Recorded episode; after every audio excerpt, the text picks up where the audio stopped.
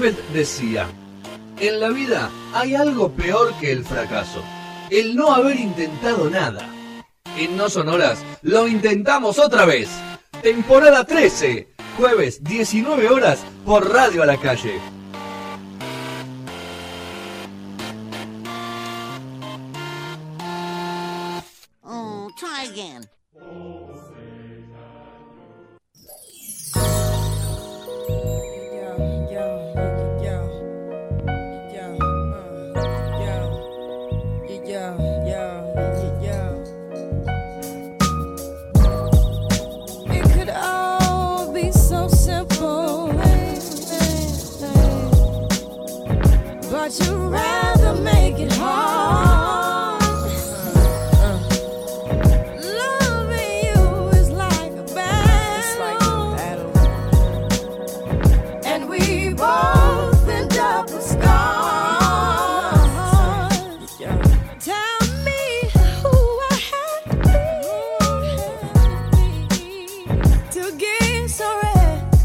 Reciprocity.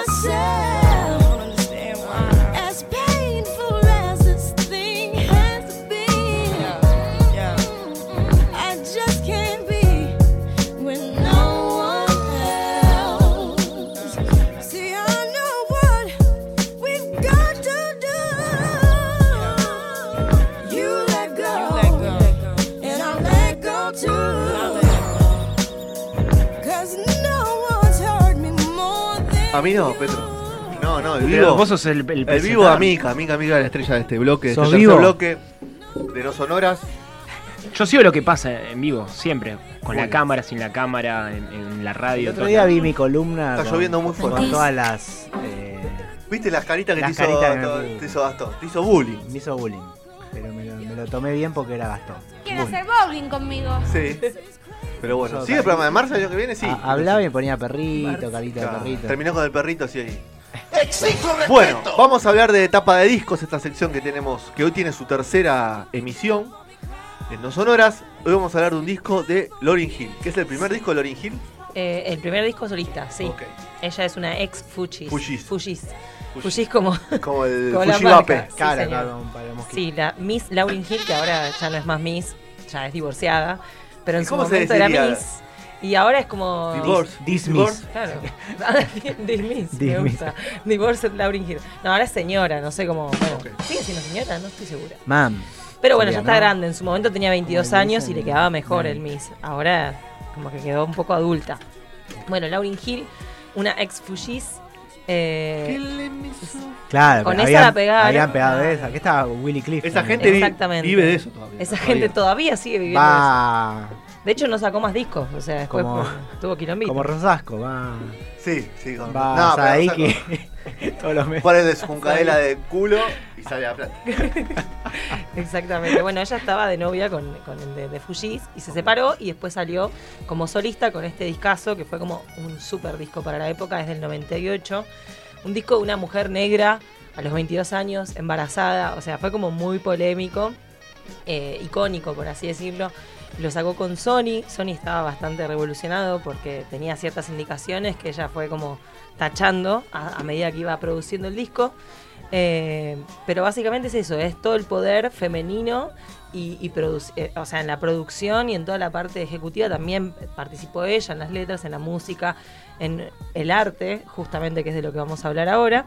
Eh, entonces fue como bastante icónico en- desde ese lado.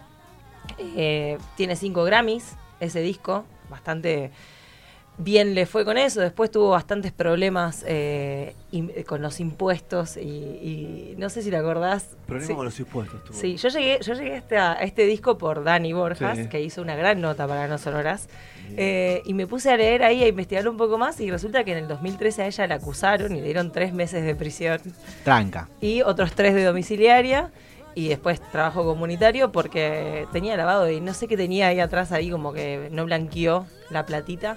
Y estuvo como con varios quilombos después de eso. Iba a venir acá hace... En mayo. Sí, Se suspendió. se suspendió. ¿Por qué? No sabemos. No sabemos, pero estuvo medio recluida ella. Después de este disco eh, sacó, o sea, estuvo desaparecida un tiempo, sacó un Unplugged en El MTV, Unplugged, claro, sí, sí, que sí. también fue como wow, apareció de nuevo y después volvió a desaparecer. Es que ese año fue como. el- ¿Qué fue? 98 bien. 98. En el dijo. 98 Fue para el- muchos fue el disco del año.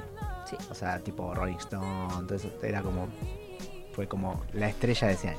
Sí, y aparte era algo nuevo, porque era el hip hop sonando como comercialmente, eh, la música de las calles, de los negros, apareciendo en, todos lados, claro. Y contaban que desde, lo- desde la, la parte de artística pretendían que fuera, bueno, aprovechemos que tenemos una artista joven, una artista linda, y que vaya la cara de la mina pintada con Gucci. Eh, a la tapa y no querían eso No, justamente. De hecho, la tapa es como medio inspirada en, en Bob Marley, o Claro, sea, tiene sí, sí. una silografía que en realidad está hecha Está al lado tuyo la tapa. Acá, acá, Hola. acá pueden ver la en tapa. youtube.com barra radio de la calle lo ves ahí y en la semana también lo vas a poder. Bueno, esa tapa está hecha eh, digitalmente, en verdad, pero simula como si estuviera tallada. La silografía es el trabajo que se hace sobre la madera. Eh, y simula eso justamente. Y en su momento el Photoshop estaba bastante arrancando, o sea, fue hecho por un retocador digital eh, que se llamaba William Kennedy y un laburazo. Zarpado laburo. No sé si seguimos. Sí, sí, tenemos, Tenemos dos minutos más. sí, Entonces sí. las tenemos. Bueno, la cosa es que el, el director de arte es Erwin Gorostiaga, Qué buen nombre, ¿eh? un gran nombre. Una mezcla. Muy Es latino. medio. to- Toda Medio la parte latino. sí, Latino y vasco. creo. Sí, bueno, toda la parte creativa del, del disco. Generalmente son todos, la verdad, negros que trabajaron en el tema, entonces había como una unidad desde ese lado. Había que un concepto de había, un- raza, ¿no? había un concepto de raza que realmente el disco lo, el concepto del disco lo impulsaba también. Entonces era muy importante que se trabajara como un equipo de creativos que estaban alineados, que compartían la misma cultura, que tenían como los mismos conceptos, las mismas luchas. O sea, fue como súper productivo eso. Entonces trabajaron el fotógrafo con el director de arte a la par. El director de arte eh, trabajaba para Sony en una época en la que, según lo que leí, era una época muy productiva para las para los sellos. Sí, Tenían obvio. equipos muy grandes de, Había de varios arte. sellos. Claro, y vos podías elegir directores de arte para, para laburar, pero con equipos enormes de creativos. Y bueno, él, él entró como en una selección de, bueno, a ver con quiénes vamos a trabajar. Y ya había trabajado para la industria, sobre todo para lo que es Motown, para todo lo que es soul, eh, rap, hip hop. Tenía un par de discos eh, de la soul, creo que, trabajó mucho con ellos, trabajó con RuPaul. Las primeras épocas, tipo 92, 93. Eh, entonces, bueno, entró como en esa. Y en el trabajo él dice como que el, el crédito también es de Lauryn Hill porque ella tenía muchas ideas y como que lo fueron puliendo entre los dos. O sea, él fue el que puso la dirección de arte, el que eh, se encargó de la parte más técnica, pero la idea puntualmente fue Fue ella. ya- ella ya venía con esto porque justamente se llama The Miseducation of Lauryn Hill, que es la mala educación. Entonces ya tenía en mente esta idea de hacerlo en un colegio, que tenga que ver con la educación, que tenga que ver con ese tipo de cosas. Entonces se le, bancó- le blanqueó la idea y empezaron a buscar escuelas con todo el equipo creativo eh, para ver dónde lo hacían. Encontraron varias, fueron presentando varias, ninguna le cerraba, hasta que ella levantó el teléfono, llamó al director de su secundaria y lo terminaron haciendo en una escuela de South Orange, que es la ciudad donde ella se crió, en su escuela secundaria. Ahí mismo hicieron tipo la, la sesión de fotos en realidad. Y a partir de esa sesión de fotos se despegó la imagen que va en la tapa del disco, que está trabajada digitalmente, no es una imagen cruda, sino que está hecha como fix, parece como si fuera eso, un tallado en un pupitre. Es largo el disco. Me- Es- me- yo lo he escuchado un par de veces. 13 ¿no? temas Tres- tiene. Es largo. Como no se hacen más discos así, ¿no? No, y aparte es un disco que tiene una cadencia que se mantiene. O sea, tiene, al tener este concepto sí, que, sí, que tal cual. no es que un tema va acá arriba y otro tema acá abajo. Además hay que pensarlo también este disco en- eh, por el momento, al finales de los 90, donde había, digamos, eh, solistas mujeres muy conocidas, o sea, giteras y que eran muy populares, como Alanis Morissette. Sherry Crow, no sé, Shakira mismo, ¿no estaba saliendo? Tori? Amos, bueno, Shakira eh, del este lado del mundo, de este lado de- del mundo también, o sea, y como que no había una figura de afroamericana con, con esa fuerza y fue fue súper importante, realmente fue súper El disco importante. también tiene como, cuenta la historia, arranca con una intro que es el, el timbre sonando del colegio, en el medio hay conversaciones del colegio, o sea, es una obra de arte completa, como esos discos que, disco conceptual. claro, que tienen como, quiero que arranque con este tema, que, te- que siga con este, o sea, no es para escuchar aleatorio, no se banca Claro. la época actual, o sea, No, es no se para la banca. sentarse y escuchar el disco. Eh, hay, hay un tema muy lindo que se llama To Zion, que es el, el tema que le dedicó a su hijo. Mm. En su momento estaba embarazada. Ella es, eh, bueno, está embara- estaba embarazada del hijo de Bob Marley, que se llama Rohan Marley, que Ah, no me mira. acordaba el nombre. Tiene era varios hijos con él.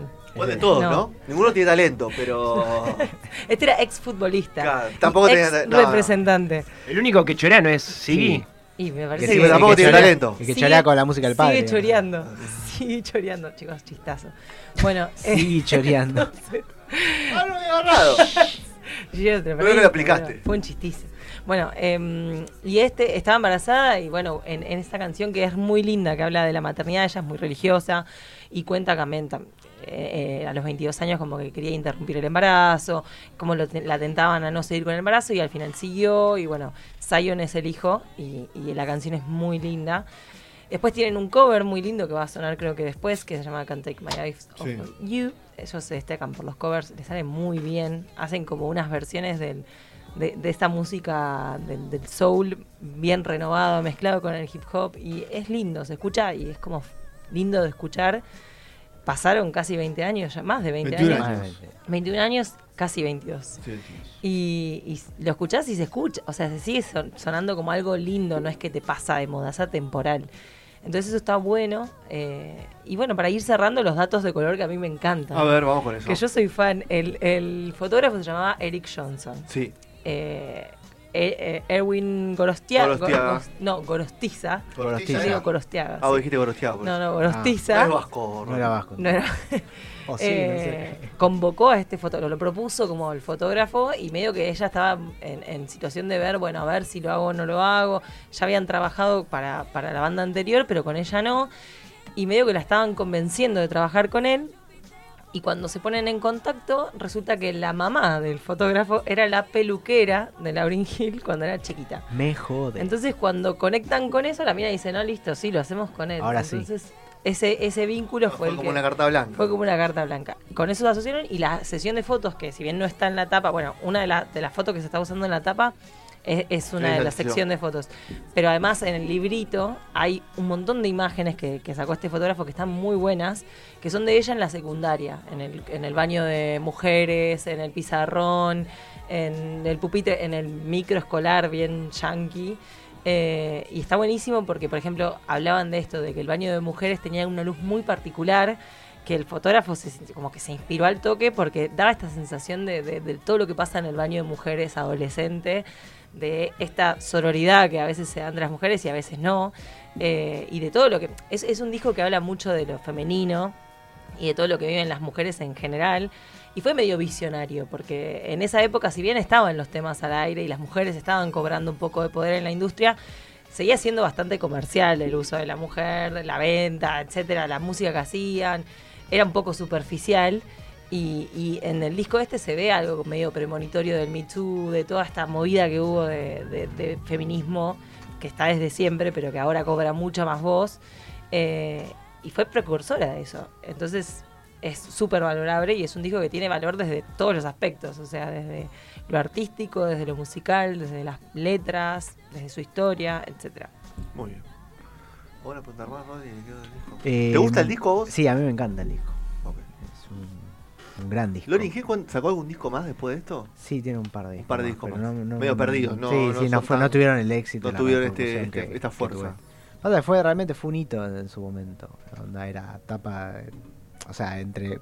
Hoy, viste, de diciembre del 98, 98. era, estaba entre el top 3 de los mejores discos. Todos los periodistas estaban de acuerdo, los Grammy estaban de acuerdo, todo el mundo salía en todos lados. El video rotaba todo el tiempo en MTV. Bueno, de ahí después salió el tema del Unplugged. O sea, fue como. y Era como la chica de Fujis que puede hacer un disco en serio, Solista. digamos. Porque era como. mu- Los Fujis era como música muy más alegre, por Sí, decirlo de reggae, era, tenía mucho reggae. Era, era pop para divertirse, por decirlo de una forma. No era pop, pero una cosa así. Y de repente se meten con estas cuestiones sociales que estaba buenísimo. Y que eh, para la época es. Realmente es un una ruptura. Para que quiere profundizar un poco sobre este disco, en la web de No Sonoras, nosonorasweb.com.ar, hay una nota que, que es la que referenció Mica de Dani, Dani Borjas, que data de noviembre de 2018, creo más o menos, y explica más, se aboca más a lo musical del, del disco, ¿no? Ah, él hace un desglose Hace de un cada desglose tema por tema. Y, y trae reminiscencias de, de dónde sale, a quién pueden escuchar, y ahí te, te- te linkea con un montón de, de cosas y de artistas que ni en pedo conocías o puedes imaginar. Así que se las recomiendo, después la, la vamos a, a volver a postear, así cada uno la, la puede disfrutar y la puede volver a leer. Así que bueno, bueno Petro, cerramos. ¿Me dejás cerrar el bloque? Sí, sí, sí. ¿Cómo lo- ¿Qué opinas vos? Seguimos bien. No, no, no. Le, le- opino que viene muy bien. Hay mucho... Yo estoy muy concentrado. Estás muy concentrado. Sí. Y vos cuando haces una cosa no puedes, no puedes hacer otra. ¿Cómo que no? Sí. O sea, podés hablar conmigo mientras haces el vivo de Instagram. Sí, pasa que lo que tengo que hacer lo tengo que hacer muy bien. Ah, ok. muy Un bien. Qué profesión. Es la vara alta. Tiene una respuesta a todo, ¿viste? Es una persona que tiene una respuesta Es para argentino. todo. Es argentino. ¿Quiénes son? ¿Quiénes son? ¿Quiénes son? ¿Quiénes Ayer son? vi la película de los dos papas. ¿Y qué te pareció? saqué esa frase. ¿Qué te pareció? Está bastante bien, la ¿Cómo es la frase? Sí, eh, eh, que eh, Bergoglio en un momento le dice, el otro papa le dice, ¿vos tenés una respuesta para todo? Le dice, y soy argentino. Y, y estuvo muy bien. La vio mucha más gente que yo pensaba. Por ejemplo, yo ni no me imaginaba que vos ibas a ver la película de los dos papas. Yo tampoco, pero Yo mi papá me dijo, ¿la vemos? Y yo dije, bueno, o sea, algo, va a ser- algo te va a hacer está con mi muy bien, no, está muy Es está buena. crítica, no es aduladora, ¿no? Ah, no, mm, más o menos. Más o o sea, menos. es crítica, pero tampoco es Sí, que. tampoco digo, ¿no? en, Sí. el- en la elección de los, de los, de los actores. Para mí están muy bien. A mí me gustó mucho cómo está filmada, los recursos que tienen cinematográficos, tipo le meten unos zooms a los personajes que hacen, es medio parodia, o sea, es medio como una parodia, parece esta mentira, pero está, para mí, me gustó, eh, la, recomiendo. voy a ver, Tampoco estoy es viendo un videito de Jonathan Price con, ¿cómo se llama? Juan Minujín. Hizo de Perón también. Claro. Me enteré ayer, yo Sí, no me hizo de acordaba. Perón. ¿Por Y qué los me, gustó, hay como una charla entre ellos hablando de cómo fue la filmación y qué sé yo, me pareció... me- ahí me dio más ganas de verla. Muy bien, bueno, Rodri, mírala. Te metí todo, te Cerramos metí la cine, sección. te Cerramos la sección de Mika de Lauryn Hill de Miss Education. Así que vamos a escuchar de ese disco, Can't Take My Eyes Off You, Lauryn Hill. Y ya venimos con la, la con Lucas. ¿eh? Gracias. Ya venimos con Lucas de No nos cuenten Cromañón que nos vamos a, contar todo lo que están haciendo para los 15 años de, la tragedia de, de Cromañón. Ah, ah.